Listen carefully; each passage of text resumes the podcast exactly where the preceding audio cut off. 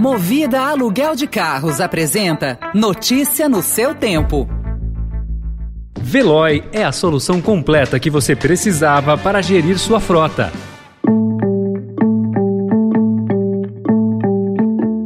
Olá, seja bem-vindo, seja bem-vinda. Começa agora mais uma edição do Notícia no seu Tempo. Esse podcast é produzido pela equipe de jornalismo do Estadão para você ouvir em poucos minutos as principais informações do jornal. Entre os destaques de hoje, Moro sai de corrida pela presidência. Dória fica após simular desistência. Mobilização por reajuste é a maior em 10 anos após promessa policial. E a ameaça da Rússia em cortar gás de país que não pagar em rublo. Esses são alguns dos assuntos que você confere nesta sexta-feira, 1 de abril de 2022. Estadão apresenta Notícia no seu tempo.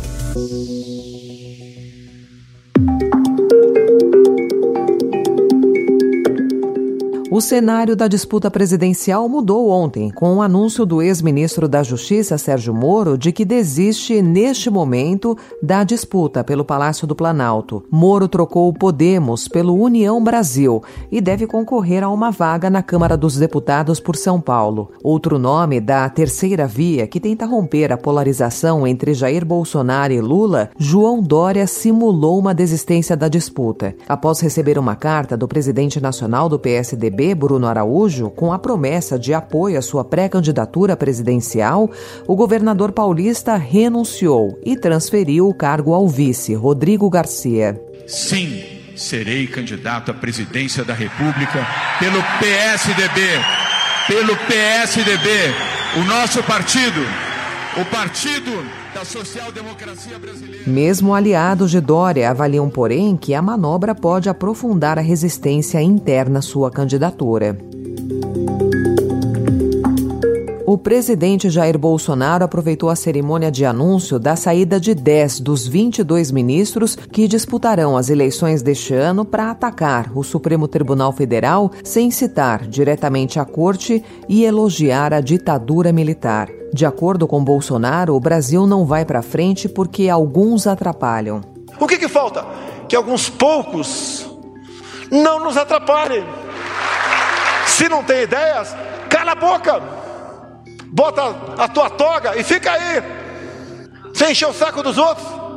O ataque ao STF ficou ainda mais claro quando Bolsonaro defendeu o deputado Daniel Silveira, que estava na plateia, e depois do evento foi colocar uma tornozeleira eletrônica por ordem da corte. A obstinação do presidente Jair Bolsonaro em conceder reajustes para policiais federais em ano eleitoral disparou a maior mobilização de servidores dos últimos dez anos, indignadas com a preferência de Bolsonaro por uma categoria que lhe é favorável no jogo das urnas e com salários congelados há pelo menos três anos e meio, a inflação nas alturas, diversas carreiras da elite do funcionalismo têm paralisado as atividades, com impactos em serviços e divulgação divulgações importantes. Nesta semana, o movimento esquentou com o anúncio de greve no Banco Central e paralisações no Tesouro Nacional.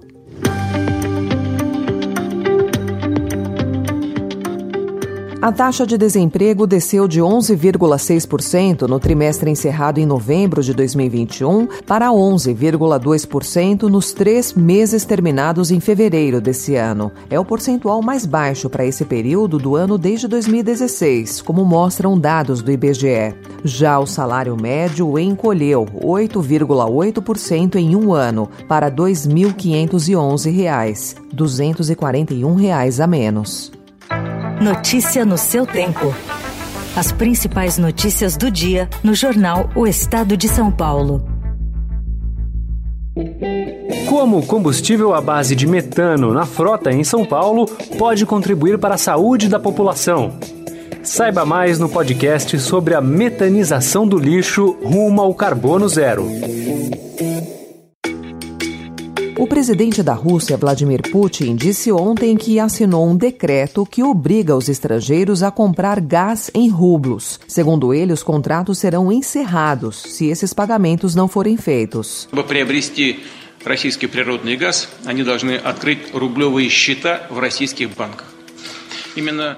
Após a ordem de Putin, o presidente dos Estados Unidos, Joe Biden, anunciou um plano para liberar até 180 milhões de barris de petróleo das reservas estratégicas dos Estados Unidos nos próximos seis meses.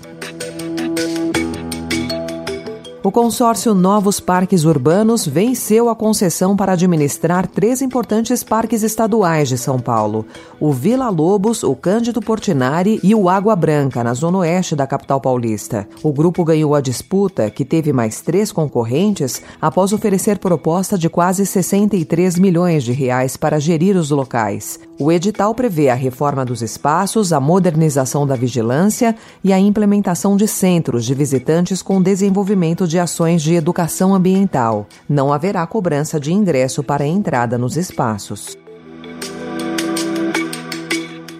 E a seleção brasileira conhecerá hoje o tamanho do desafio que terá de encarar para reconquistar o mundo após 20 anos. O sorteio definirá, a partir da uma hora da tarde, os grupos da Copa do Catar e seus possíveis cruzamentos. De volta à liderança do ranking após quase cinco anos, o Brasil é cabeça de chave e já sabe que não pegará Catar, que é o anfitrião, Bélgica, França, Argentina, Inglaterra, Espanha e Portugal, que também comandarão chave. A gente precisa entrar por aqui. Capturar o alvo e sair pela estrada de terra que dá direto na Canitá. Mas aí, nesse caso, vai ter que entrar pela comunidade. A paisana.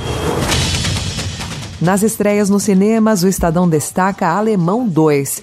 Em 2014, o primeiro filme ultrapassou a marca de um milhão de espectadores. Neste segundo, o jogo Bandido Mocinho é embaralhado em um cenário violento, com Vladimir Brista e Digão Ribeiro interpretando policial e traficante. O diretor José Eduardo Belmonte também trouxe para o longa o empoderamento das mulheres nas comunidades e no país. Essa foi mais uma edição do Notícia no seu Tempo, com apresentação em roteiro de Alessandra Romano, produção e finalização de Felipe Caldo. O editor de núcleo de áudio é Emanuel Bonfim. Obrigada pela sua escuta até aqui e um excelente fim de semana. Você ouviu Notícia no seu tempo. Notícia no seu tempo. Oferecimento Movida Aluguel de Carros. A vida é para ser movida. Saiba mais em www.movida.com.br. Procurando a rota mais inteligente para gerir sua frota? Veloy é a solução completa que você precisa. Acesse veloy.com.br/empresa e descubra um caminho prático e eficiente para a gestão da sua empresa.